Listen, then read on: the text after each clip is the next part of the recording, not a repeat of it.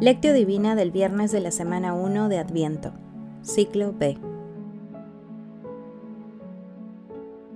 San Juan Damasceno, presbítero y doctor de la Iglesia. Hijo de David, ten compasión de nosotros. Mateo capítulo 9, versículo 28. Oración inicial.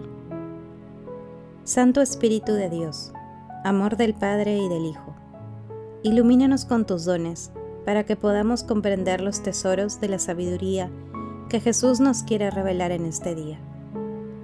Otórganos la gracia para meditar los misterios de la palabra y revélanos sus más íntimos secretos. Madre Santísima, intercede ante la Santísima Trinidad por nuestra petición. Ave María Purísima, sin pecado concebida. Paso 1. Lectura. Lectura del Santo Evangelio según San Mateo, capítulo 9, versículos 27 al 31. En aquel tiempo, al salir Jesús, dos ciegos le siguieron y gritaban, Hijo de David, ten compasión de nosotros. Al llegar a la casa se le acercaron los ciegos, y Jesús les dijo, ¿Creen que yo puedo hacerlo? Contestaron, Sí, Señor. Entonces les tocó los ojos, diciendo, Que les suceda conforme a lo que han creído. Y se les abrieron los ojos.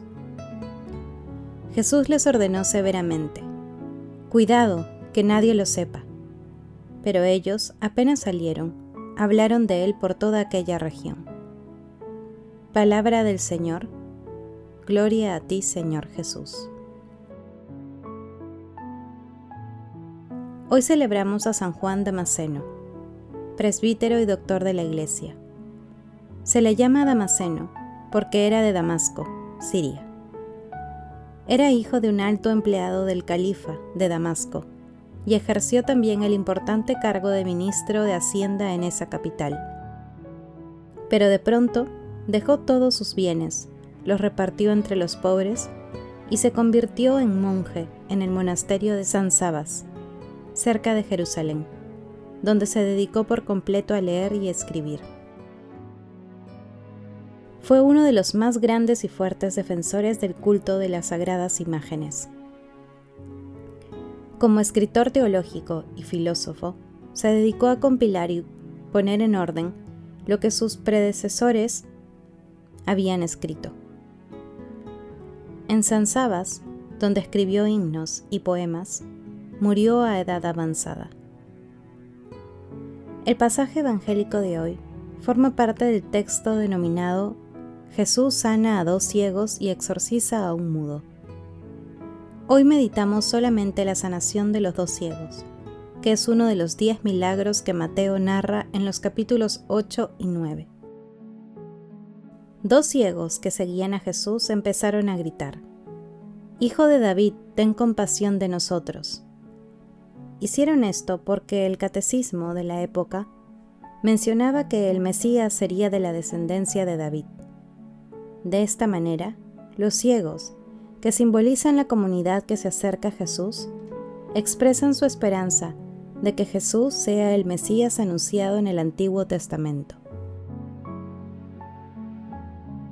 En esta sanación se destaca nuevamente la importancia de la fe como condición necesaria para que se realicen los signos que manifiestan la presencia sanadora de Jesús, el Mesías, el Hijo de Dios.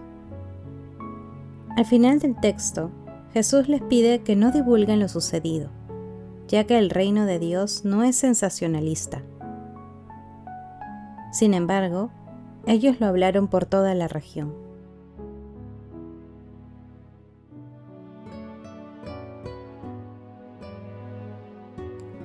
Paso 2. Meditación. Queridos hermanos, ¿cuál es el mensaje que Jesús nos transmite el día de hoy a través de su palabra?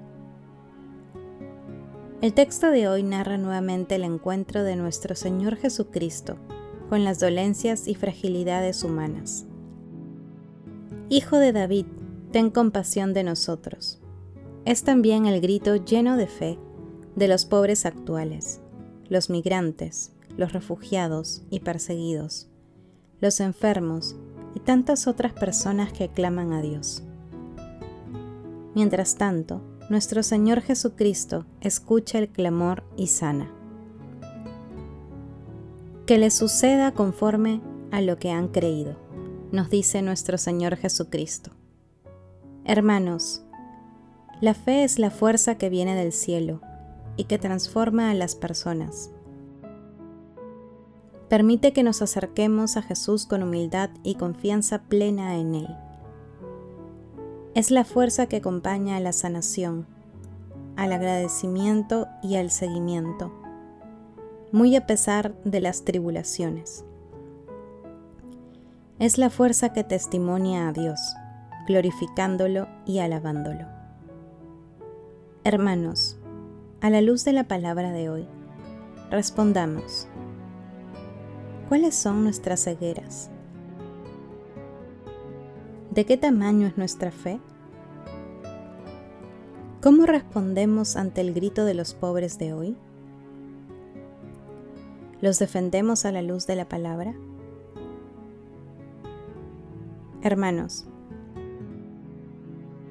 que las respuestas a estas preguntas nos ayuden a comprender que todos los beneficios divinos se obtienen por la fe.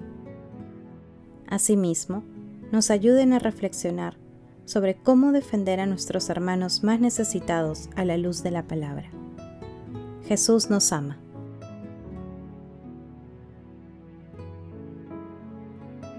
Paso 3. Oración. Padre Eterno, te rogamos, Señor, que nos ayuden las oraciones del presbítero San Juan Damasceno, para que la fe verdadera que tan admirablemente enseñó sea siempre nuestra luz y nuestra fuerza. Amado Jesús, a ti clamamos. Hijo de David, ten compasión de nosotros. Envía tu Santo Espíritu, para que disipe toda confusión y perturbación que nos impide acercarnos a ti. Abre nuestros ojos para que seamos capaces de ver las realidades de amor y misericordia que nos muestras cada día. Ayúdanos a no esconder nuestras necesidades en la autosuficiencia. Amado Jesús, tú que siempre tuviste compasión por quienes clamaban a ti, concédenos también ser misericordiosos para que acojamos con amor a todos nuestros hermanos. Espíritu Santo, te pedimos inspires y fortalezcas a todos los consagrados, consagradas y fieles de la Iglesia, para que anunciemos con entusiasmo y sabiduría el Evangelio que conduce a la vida eterna. Amado Jesús, te suplicamos, ilumines a nuestros difuntos que yacen en tiniebla y en sombra de muerte, y ábreles las puertas de tu reino. Madre Santísima, Reina de los Ángeles, intercede ante la Santísima Trinidad por nuestras peticiones. Amén.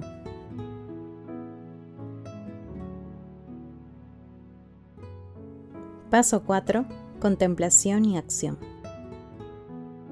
Hermanos, contemplemos a Dios a través del libro de Isaías, capítulo 29, versículos del 17 al 24.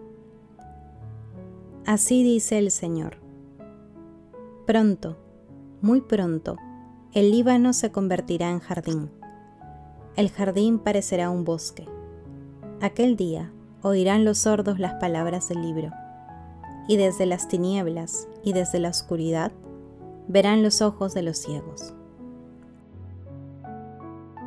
Los oprimidos volverán a alegrarse en el Señor, y los más pobres gozarán en el Dios Santo de Israel, porque se acabó el opresor, desapareció el insolente, y serán aniquilados todos los que desean el mal, los que declaran culpable a otro con su palabra y tienden trampas al que defiende en el tribunal y por nada hunden al inocente.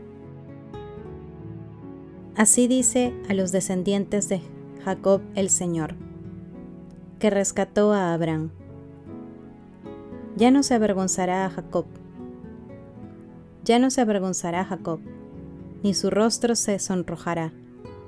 Pues, cuando veas lo que hago por él, santificarán mi nombre, santificarán al Santo de Jacob y temerán al Dios de Israel. Los necios aprenderán sabiduría y los tercos recibirán instrucción. Queridos hermanos, este tiempo de Adviento es propicio para invocar a nuestro Señor Jesucristo y dejarnos transformar por Él, para que cure nuestras cegueras y de todo aquello que nos impide seguirle. Glorifiquemos a Dios con nuestras vidas, poniendo en práctica la palabra de Dios.